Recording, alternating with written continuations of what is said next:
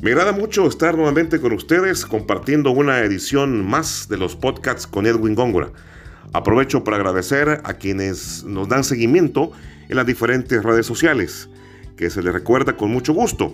Recuerda que usted me puede encontrar en Twitter como arroba gongorismos, mientras que en Facebook, en Instagram, me puede encontrar como Edwin Góngora, periodista y comunicador salvadoreño. Les invito a que nos escuchen a que nos escriban, nos brinden sus comentarios y sugerencias eh, que serán pues muy bienvenidas. En los próximos minutos, estimados amigos, le vamos a dedicar este espacio a un tema del que poco o nada se habla.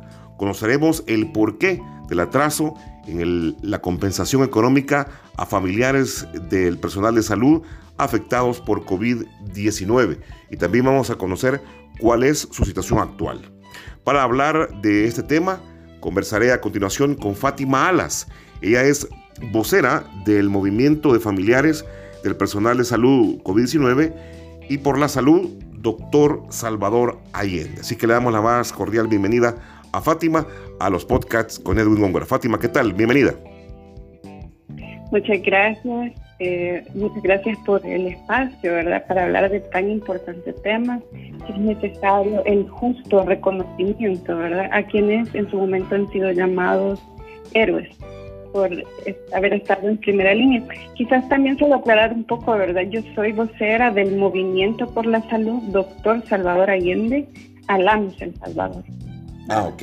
Bueno, ahí solamente le, agregamos entonces el otro, pero sin embargo usted les ayuda a los familiares, ¿verdad? Les comparte comunicados y hay ahí una asesoría de una u otra forma con ellos, ¿verdad?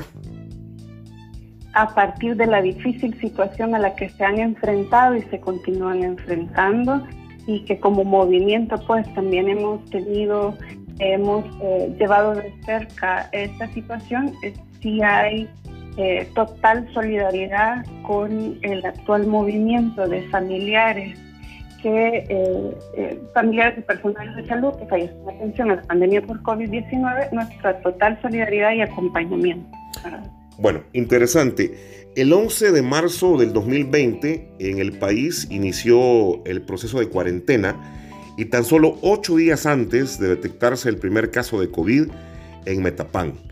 Fue una temporada de incertidumbre que nos retó a todos, pues nadie en el mundo conocía lo que estaríamos enfrentando.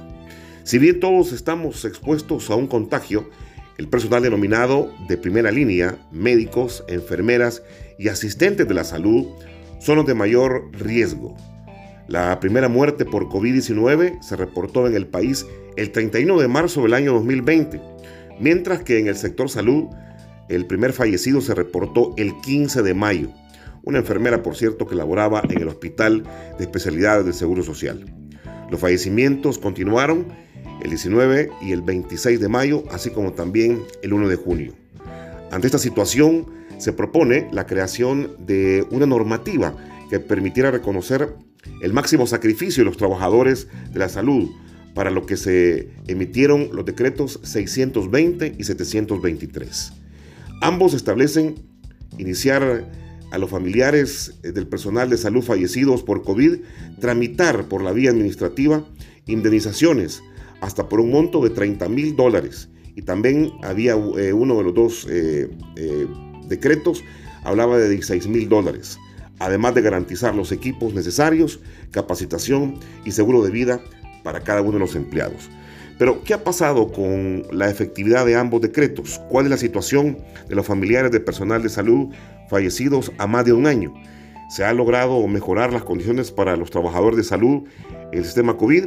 Estas y otras interrogantes, a continuación las vamos a despegar, como decía, con Fátima, que ella es vocera del de, eh, movimiento Salud Doctor Salvador Allende. A ver, Fátima, comenzamos. Eh, muy brevemente, quisiera que primero me dijeras cómo es que se conforma este movimiento a favor de los familiares y, cómo es que, que, luce todo ese trabajo que están desarrollando.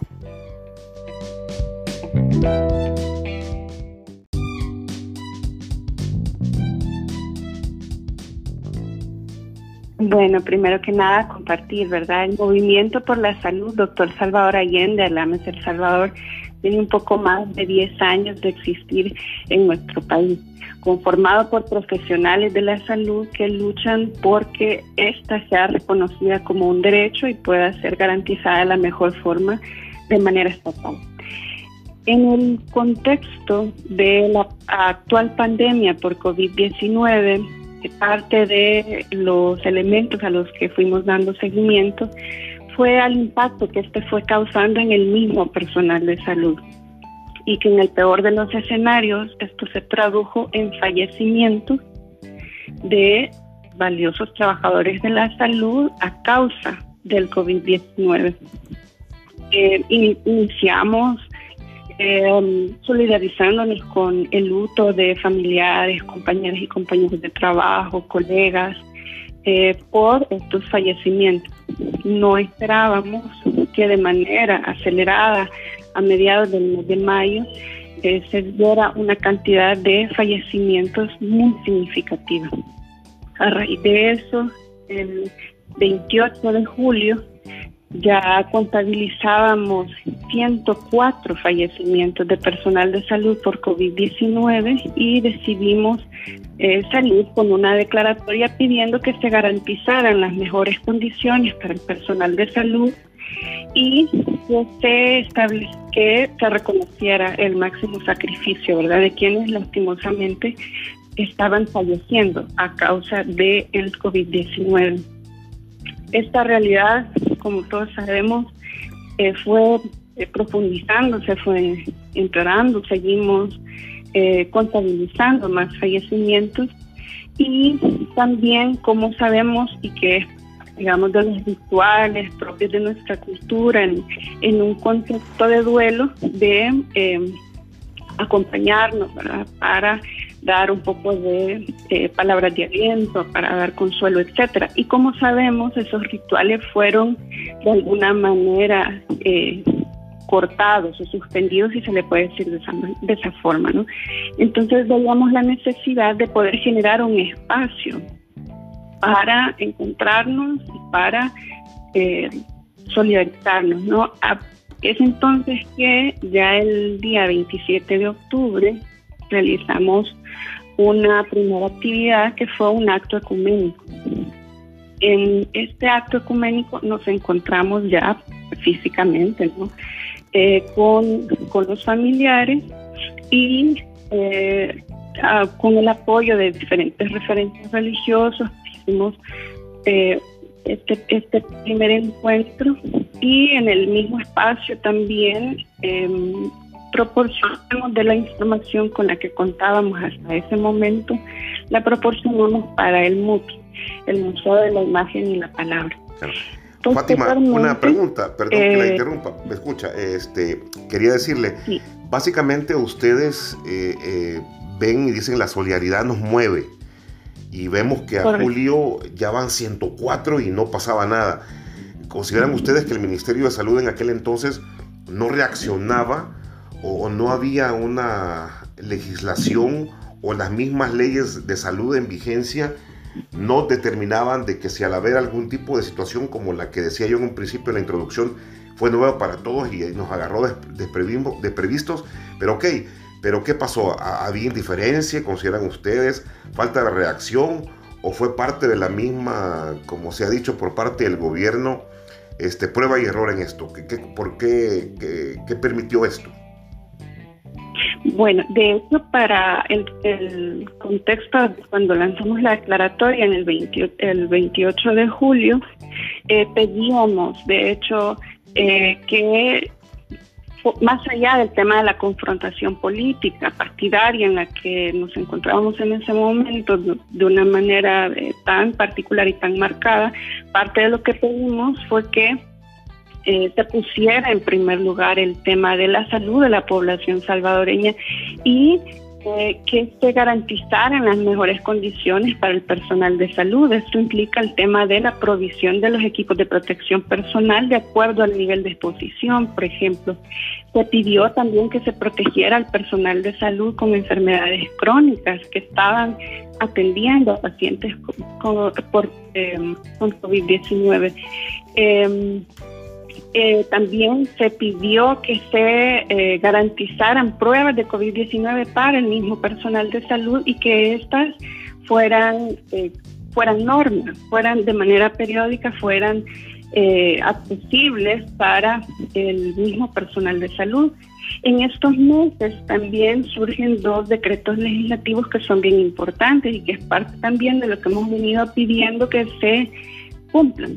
Son el decreto legislativo 620, que contiene seis artículos y parte de esos artículos, como nos mencionaba al principio, incluye el tema de el seguro de vida para el personal de salud y que en caso de fallecimiento el monto a ser entregado para sus respectivos beneficiarios ronda los 16 mil dólares. Para este tiempo también eh, surge el, el decreto legislativo 723 y que este al entrar en vigencia entraba en vigencia automáticamente de manera retroactiva y contempla también como parte del reconocimiento a los que han sido llamados héroes, ¿no? Eh, un reconocimiento económico que asciende al monto de 30 mil dólares y que en la actualidad, ¿verdad? Quienes, los familiares que serían beneficiarios eh, de este decreto legislativo han tenido una eh, serie de, de trabas administrativas, eh, aún no existe el reconocimiento oficial de, su, de sus familiares, y es un decreto legislativo que no ha sido cumplido para sus para sus, para sus familiares. Esto en el marco de un justo reconocimiento al personal de salud que falleció en atención a la pandemia por COVID-19. También nosotros pedimos que se sea un espacio donde está la rotonda para dedicar un parque conmemorativo, ¿verdad? Un espacio conmemorativo con visión ecológica. Consideramos que es justo este reconocimiento que estamos pidiendo para quienes han fallecido en atención directa a la pandemia por COVID-19. Fátima, solo planteo lo que decía en un principio. Eh, ¿No vieron ninguna reacción ustedes del gobierno ante todo esto? ¿Hubo necesidad de pedir y de buscar entonces porque no reaccionaban? O porque yo recuerdo que en la Asamblea Legislativa se, buscaron mecanismos, el presidente vetó algunos decretos, eh, se dieron, bueno, en aquel entonces era un, un ambiente bastante contrario este, que, se, que se vivía porque el presidente hacía una cosa y la asamblea otra. Y en medio ustedes como, como, como familiares de las víctimas, eh, eso es lo que pasaba en realidad, no había un reconocimiento en aquel entonces. De hecho, es uno de los elementos que seguimos sosteniendo. Ah, no hay el justo reconocimiento a quienes fallecieron en atención a la pandemia por COVID-19. No existe tampoco aún un listado oficial que está mandatado en los mismos decretos legislativos. Un, listado oficial, ¿verdad?, que se ha construido de manera colegiada, liderado por el Ministerio de Salud, em, de nuestras y nuestros, bueno, a quienes han llamado héroes, pero que en realidad los familiares y con toda la justa razón, eh, son mártires, son mártires de la pandemia. Entonces, en la actualidad, ese listado oficial aún no existe, ¿verdad? Ha habido también como disparidad de parte nuestra, ha habido un llamado y al mismo tiempo un ofrecimiento de la base de datos nuestra para la construcción de este listado oficial, porque hay una disparidad en la información oficial respecto de la que como movimiento nosotros tenemos y sabemos que hay otras organizaciones que han llevado también seguimiento a este tema. Ahora, nosotros como movimiento en nuestro listado, por ejemplo, incorporamos todo trabajador de la salud porque entendemos que todo trabajador de la salud ha estado particularmente en este tiempo en, orientado la atención a la pandemia. Entonces, también consideramos que es importante que se dé ese reconocimiento. En la actualidad, lejos de que pueda haber una escucha a los petitorios de los familiares. Eh, realmente lo que han habido eh, son negativas eh, a diferentes niveles. Eso quería preguntarle. de familiares, por ejemplo, pidió una, una audiencia con el ministro de Salud. Se entregó la nota en el Ministerio de Salud y em, esa audiencia no ha sucedido. Eso quería preguntarle para, para ir Diferentes como... que han sido hechos. Sí. han habido distintos territorios y a la fecha no ha habido una respuesta favorable. Bien, ahora eh, yo quiero plantear esto porque el decreto que, del que usted me habla eh, eh, señala algo muy, muy, muy, muy determinante, digamos, que es que este decreto iba a funcionar por un tiempo específico y que iba a entrar en vigencia o iba a durar del 14 de marzo al 23 de julio del 2020. ¿Esto fue así o todavía, digamos, está en vigencia? Porque no recuerdo con exactitud. ¿Cómo quedó esto? Vaya, ese es el decreto legislativo 723 y está vigente y debe ser cumplido, ¿verdad? Y establece un periodo de tiempo específico porque el decreto legislativo 620, al contemplar el tema del seguro de vida, em, digamos, eh, daba la, la, garantía de ese momento en el que es aprobado en adelante. Entonces, para no dejar fuera a quienes habían fallecido previo a, esas fechas, previo al 23 de julio, entra el 723. Entonces, desde que entra en vigencia, entra en vigencia eh, con aplicación retroactiva, digamos, y a la fecha está vigente, ambos, el 723 y el 620. Ya, bien. Ahora, eh, ¿qué pasó con, ese cuadro que, usted decía que tendrían que, haber hecho el registro oficial? Eh, no se ha elaborado, porque me imagino que hay un número de personas que ustedes eh, tienen que han fallecido. ¿Cuánto es? ¿Y qué ha pasado con, con este registro oficial? ¿Las autoridades no lo han hecho o qué, o qué han dicho con, con exactitud? Este registro oficial a la fecha no, no es de conocimiento público, no ha habido un pronunciamiento oficial al respecto. Tememos que tenga que ver eh, también con un tema de porcentaje respecto de las cifras estadísticas de nivel nacional, de morbimortalidad por COVID-19 de nivel nacional. Tememos que esté relacionado con ello o con las mismas estadísticas, ¿verdad?, a nivel de la región eh, unos comparativos de trabajadores de la salud, de personal de la salud que ha fallecido en la región. Entonces tememos que un poco pueda estar relacionado con ello. Respecto de los fallecimientos, por ejemplo, quienes entrarían en el decreto legislativo 723, según nuestros registros, serían 87 trabajadores de la salud. A la fecha, desde el primer fallecimiento que tenemos registrado, que fue en mayo, eh, nosotros tenemos eh, lamentablemente 227 trabajadores de la salud. Este año han sido 50 eh, y vale la pena también mencionar, ¿no? Por ejemplo, han fallecido a la fecha 46 especialistas, 48 médicas y médicos generales, 43 personal de enfermería. De otras profesiones de la salud registramos 38, servicios generales y administrativos 49 y dos estudiantes de medicina. Bueno, es, bastante grande el número, aunque muchos dirían que no, pero sí es considerable. Hagamos una cosa, bastante, Bastante. Imagina usted, son 46 especialistas. ¿Cuántos años de estudio significó para, para esta cantidad de especialistas que hemos perdido? Sí. Su nivel de experticia, ¿verdad? Así es. Ah, vamos a hacer una pequeña pausa, Fátima, y cuando regresemos, yo quiero que hablemos un poco eh, que ahondemos más sobre esto, el registro. Y también a mí me gustaría que ustedes, eh, si, tienen ese componente, que midamos un poco cómo estamos con esto, porque eh, mucho se dice, El Salvador enfrentó de la mejor forma la pandemia, ¿verdad? Obviamente hemos tenido bajas, pero ¿qué tanto consideran ustedes esa efectividad? Y si a esta altura, un poco más de un año, mucho más de un año, ya estamos con, con, con esa solvencia, no solamente por vacunados, sino que en, esa trinchera de la primera línea, cómo se está manejando. Vamos a hacer la pausa, ya regresamos.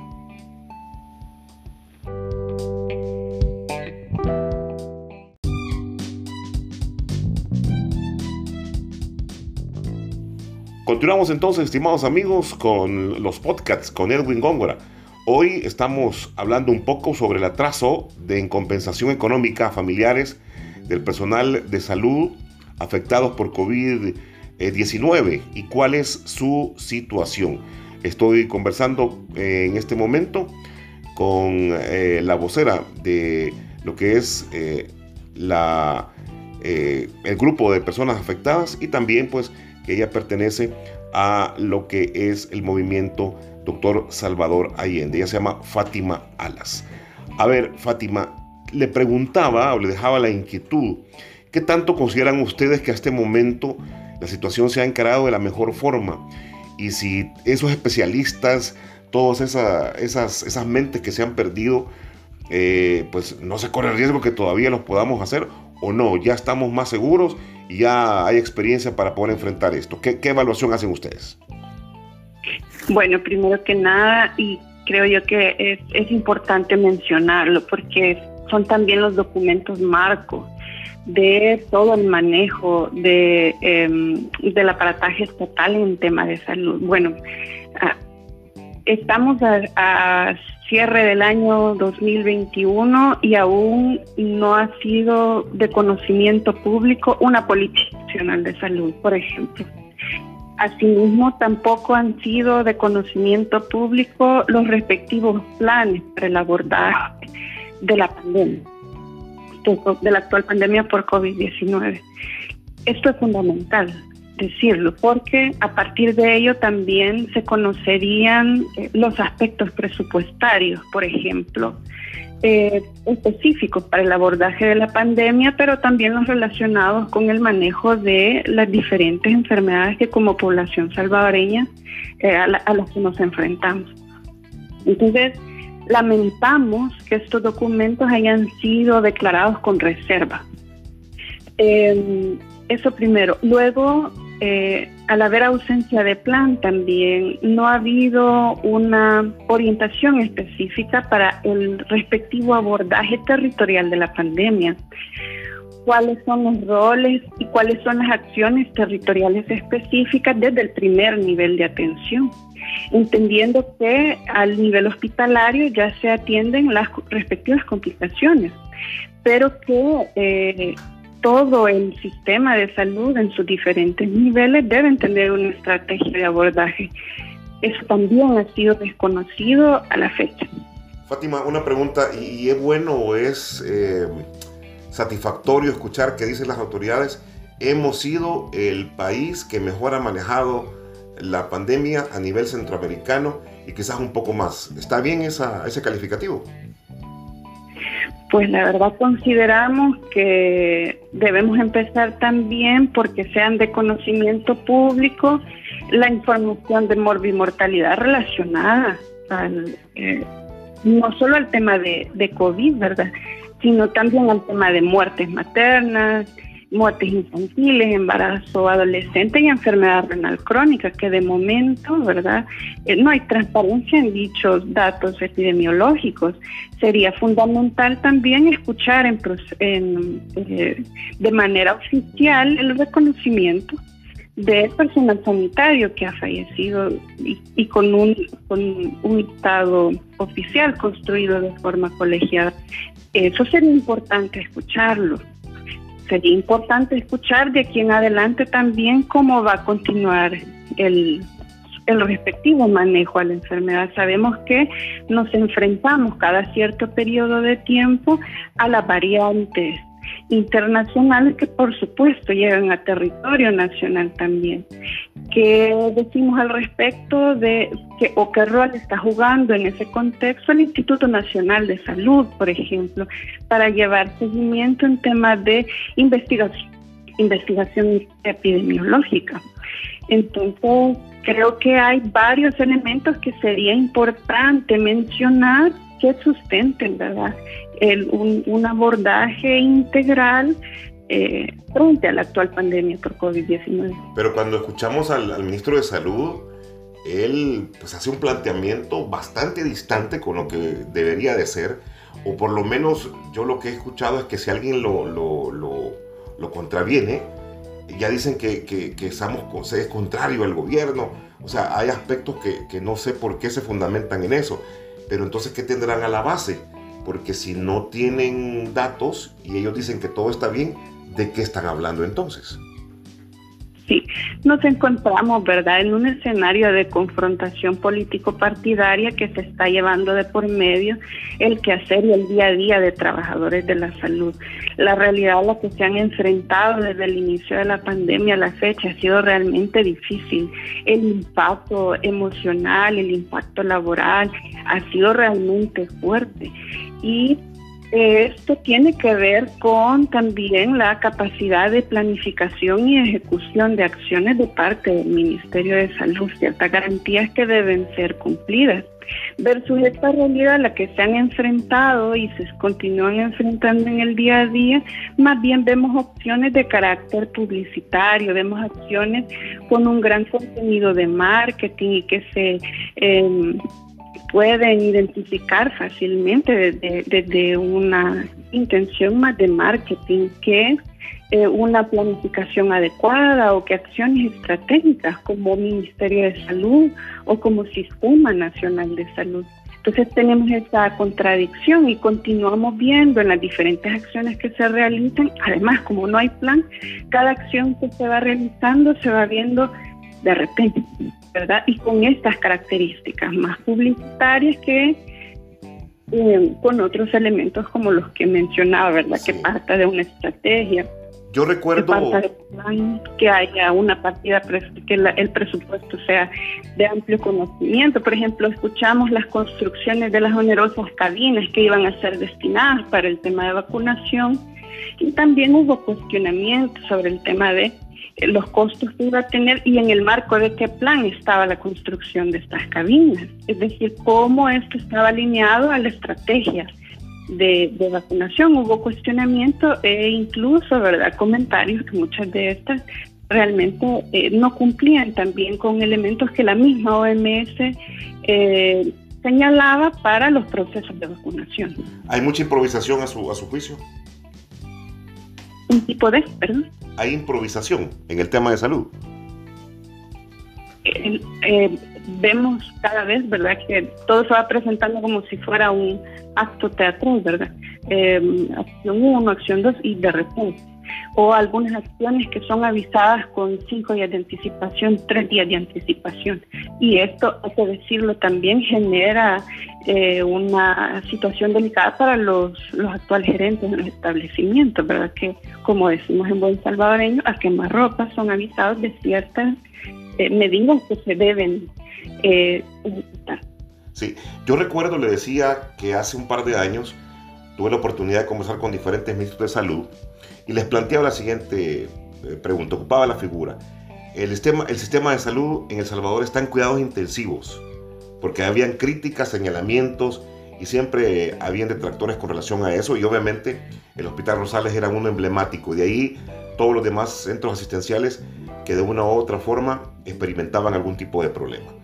Ahora, ¿considera usted que se ha salido de esa eh, unidad de cuidados intensivos del sistema de salud y como lo tanto señala el gobierno, se ha mejorado notoriamente, convirtiéndose en el estandarte del Hospital de Salvador. ¿Cuál es la opinión de ustedes?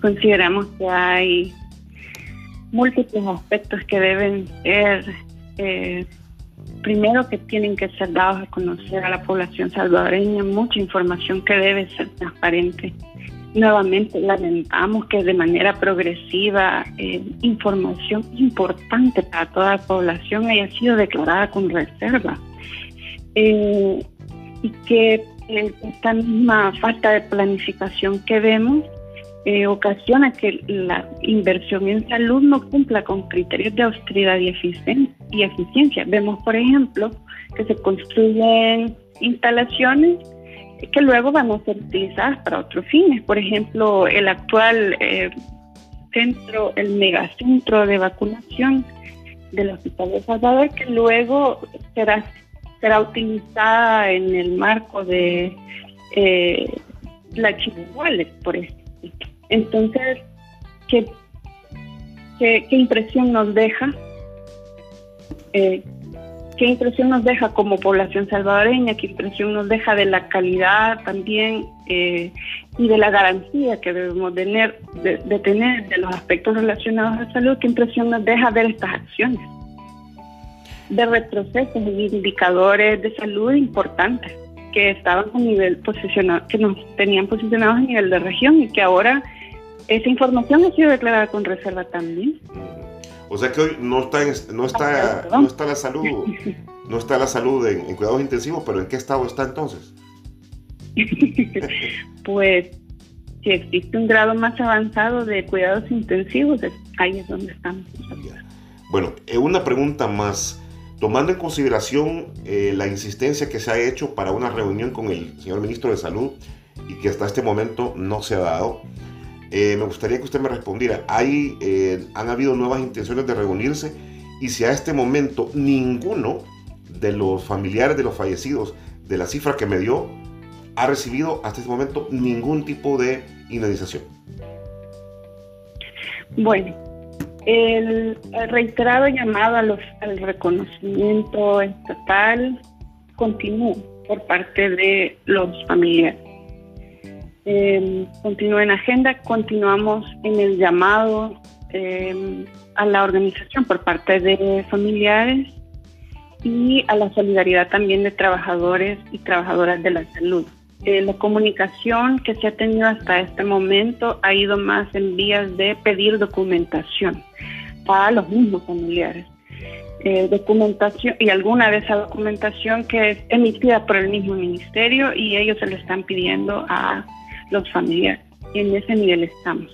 Entonces, la audiencia y la exposición de los petitorios o la voluntad que alguno de los petitorios que se ha hecho hasta este momento vaya avanzando, no existe. A los, incluso con el tema de la plaza conmemorativa, tampoco ha habido una respuesta hasta este momento. Ese es el escenario al que, al que en el que tristemente se encuentran los familiares dolientes, se encuentran enfrentando.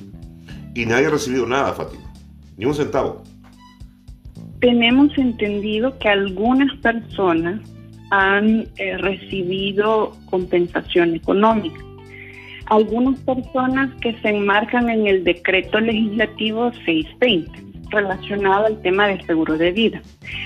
Algunas personas del decreto legislativo 723 no hemos identificado ninguna persona que haya recibido la compensación económica y que tampoco, digamos, haya recibido indicaciones de cómo va a ser el procedimiento a través del cual se va a hacer efectivo este decreto legislativo, una ruta, ¿verdad?, adecuada para los personal, para los familiares, tampoco existe y lejos de ello lo que existen son negativas, eh, petición de más documentos, eh, cuestionamientos, etcétera. Pura burocracia. Exactamente.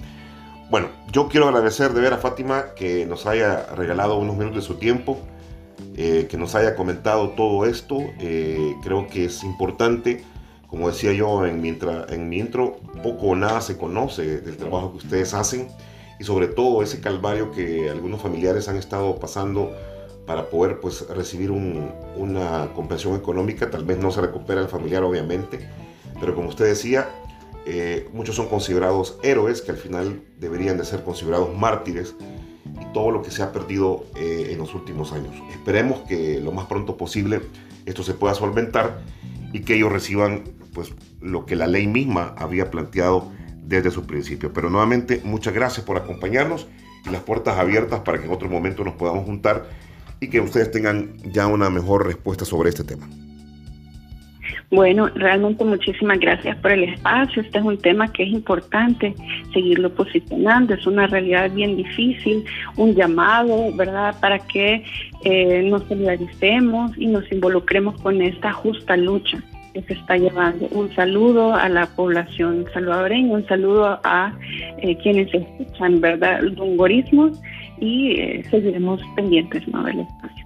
Bueno, muchas gracias. Y recuerde, ya lo decía Fátima, usted nos puede buscar en nuestras redes sociales. Estamos en Twitter como arroba gongorismos, mientras que en nuestras páginas de Facebook eh, e Instagram usted me puede buscar como Edwin Góngora, periodista y comunicador salvadoreño. De antemano, muchas gracias a cada uno de ustedes y nos encontramos en el siguiente podcast con Edwin Góngora. Para todos, bendiciones.